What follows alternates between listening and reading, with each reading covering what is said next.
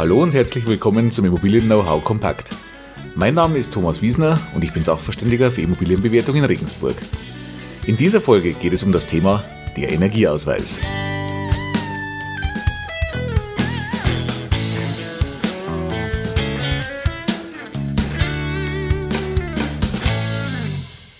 Bestimmt ist Ihnen der Begriff des Energieausweises im Zusammenhang mit der Immobilie auch schon mal begegnet. Also spätestens, wenn Sie auf der Suche nach einer Immobilie sind und sich zum Beispiel durch die verschiedenen Internetportale kämpfen, dann taucht der Begriff immer wieder auf. Ja, und auch die Medien haben das Thema ja auch in der letzten Zeit und in den letzten Jahren immer wieder belegt. Ja, aber was ist nun dieser Energieausweis? Vielleicht haben Sie auch schon mal einen gesehen oder in der Hand gehabt.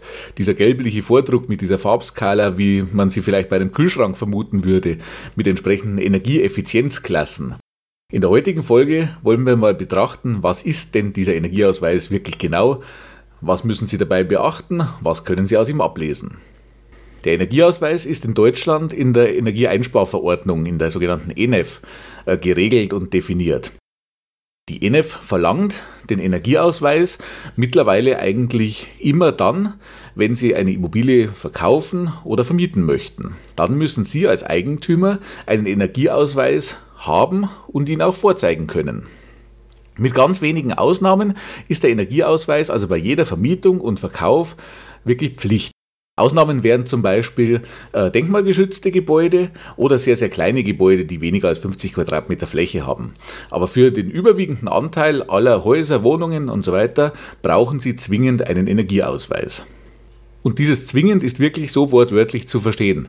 Sie müssen also spätestens bei einer Besichtigung dem Interessenten diesen Energieausweis vorlegen können. Und hier also aufgepasst an alle Verkäufer oder Vermieter, äh, da kann auch mal schnell ein Bußgeld fällig werden und es soll ja auch schon diverse Testbesichtigungen gegeben haben, die nur darauf abgezielt haben zu sehen, ob denn hier auch ein Energieausweis vorhanden ist. Also wirklich aufpassen, dass Sie spätestens bei der Besichtigung den Energieausweis vorlegen. Die Daten müssen Sie schon beim entsprechenden Inserat dann mit angeben. Und jetzt ist es wichtig zu wissen, dass es zwei Arten des Energieausweises gibt. Diese beiden Arten finden Sie in demselben Vordruck. Es ist nur immer nur eine Seite belegt. Wenn Sie also schon mal einen Energieausweis in der Hand hatten und den durchblättern, dann werden Sie feststellen, dass entweder eine Seite ausgefüllt ist, die da heißt Verbrauchsausweis, oder ist eine Seite ausgefüllt, die Bedarfsausweis heißt. Was sind jetzt diese beiden verschiedenen Arten? Wie gesagt, wie die Namen schon sagen, es gibt den sogenannten Energiebedarfsausweis. Der orientiert sich daran, welchen Energiebedarf hat diese Immobilie. Es wird also vom Aussteller betrachtet, was haben Sie denn für Bauteile zum Beispiel verwendet? Wie dicht sind die Außenwände? Was für Fenster haben Sie drin? Welche Heizung ist verbaut? Und damit wird prognostiziert, was wird dieses Gebäude für einen Energiebedarf in der Zukunft haben. Demgegenüber steht der sogenannte Energieverbrauchsausweis. Wie auch hier der Name sagt, hier betrachtet man nur die Verbräuche der Vergangenheit. Es werden in der Regel die letzten drei Jahre angesehen und dort aufgezeichnet, was haben die Nutzer in diesem Haus für Heizöl, für Gas, für Strom, wie auch immer, wie das Gebäude beheizt ist, welche Verbräuche hatten sie in dieser Zeit. Es wird also geschaut, was wurde in den letzten drei Jahren von diesem Haus für Heizung und so weiter verbraucht? Also wie viel Gas, wie viel Öl, wie viel Strom, wie auch immer, hat man benötigt, um dieses Gebäude zu beheizen? Und da liegt auch schon meiner Meinung nach das große Problem des Energieverbrauchsausweises, der nebenbei bemerkt am weitesten verbreitet ist. Denn beim Verbrauchsausweis, wie gesagt, wird nur aufgezeichnet, was war in den letzten drei Jahren an Verbrauch. Wenn Sie jetzt aber die Immobilie vergleichen möchten und prognostizieren möchten, was Sie in der Zukunft denn für Kosten für Energie aufwenden müssen, dann haben Sie eine wichtige Information in der Regel nicht. Und das ist, wie wurde die Immobilie in dieser Zeit genutzt? Denn es macht ja einen ganz erheblichen Unterschied, ob jetzt in dieser Immobilie, die vielleicht mehrere Wohnungen aufweist und Sie wollen eine davon kaufen, alle Wohnungen in diesen drei Jahren belegt waren und zwar alle drei Wohnungen von jeweils fünfköpfigen Familien, die dreimal am Tag geduscht haben. Oder waren von diesen Wohnungen in den letzten Jahren die Hälfte leer und in der anderen Hälfte haben Singles gelebt, die am Wochenende nach Hause gefahren sind. Dann wird dieser Ausweis natürlich wesentlich, ich sage jetzt mal, schöner aussehen als das erstgenannte Beispiel bei genau dem identischen Gebäude mit dem gleichen Energiebedarf. Also Vorsicht bei einem Energieverbrauchsausweis. Der erfüllt in den meisten Fällen zwar die gesetzliche Anforderung, wann das so ist, komme ich gleich dazu, aber er sagt Ihnen nicht wirklich viel aus. Das ist meine Kritik auch an dem Thema Energieausweis, wo ich immer behaupte, die Idee des Energieausweises ist sehr, sehr schön vom Gesetzgeber gedacht, nur die Ausführung hat doch dann einige Mängel, weil sie den, weil sie den Verbrauchsausweis einfach nicht so benutzen können, wie ihnen das vielleicht suggeriert wird. Also kommen wir gleich nochmal dazu. Welcher Ausweis denn jetzt für was?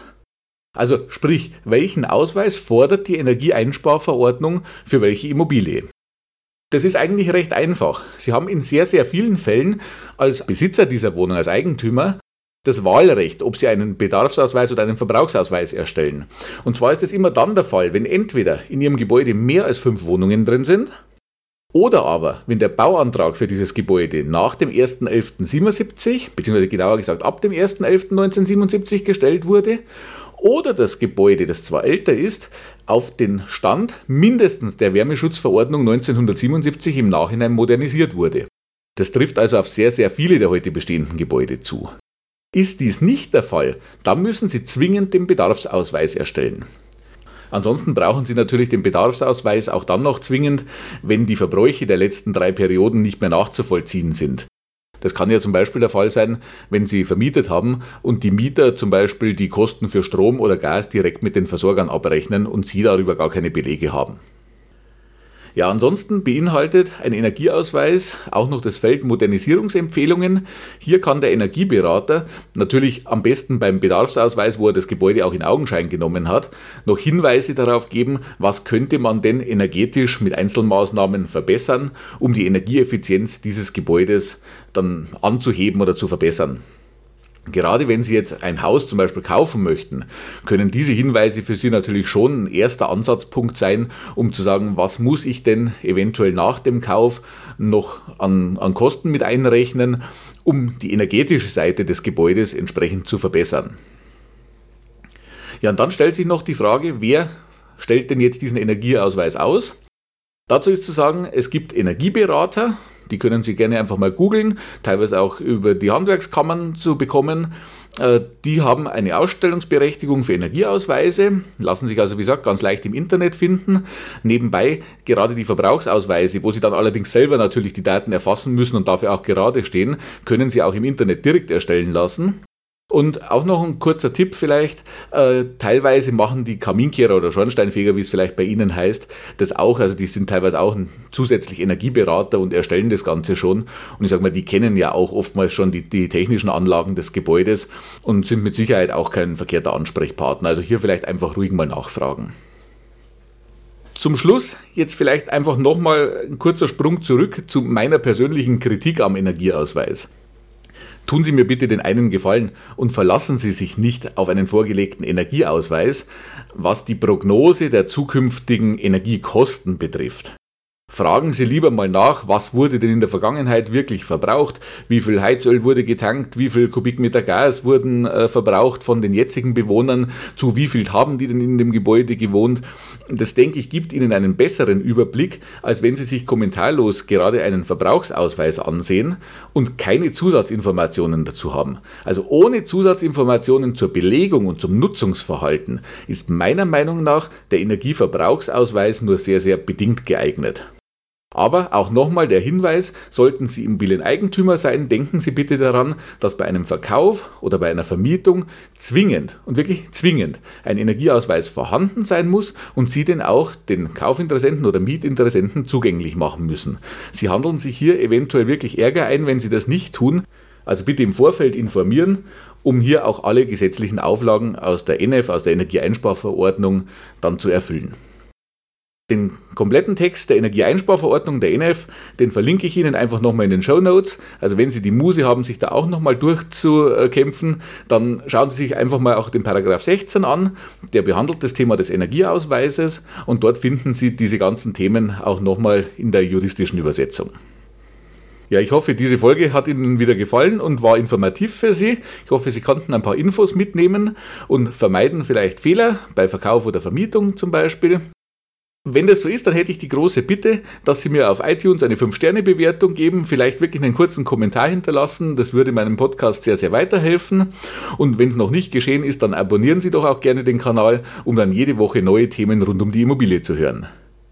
Ja, viele weitere Themen rund um die Immobilie und mein Unterstützungsangebot als Sachverständiger für Immobilienbewertung finden Sie im Internet auf meiner Seite unter www.immobilienberatung-wiesner.de. Alle Links und die Kontaktdaten, die packe ich Ihnen dann natürlich nochmal in die Show Notes. In diesem Sinne, bis bald, Ihr Thomas Wiesner.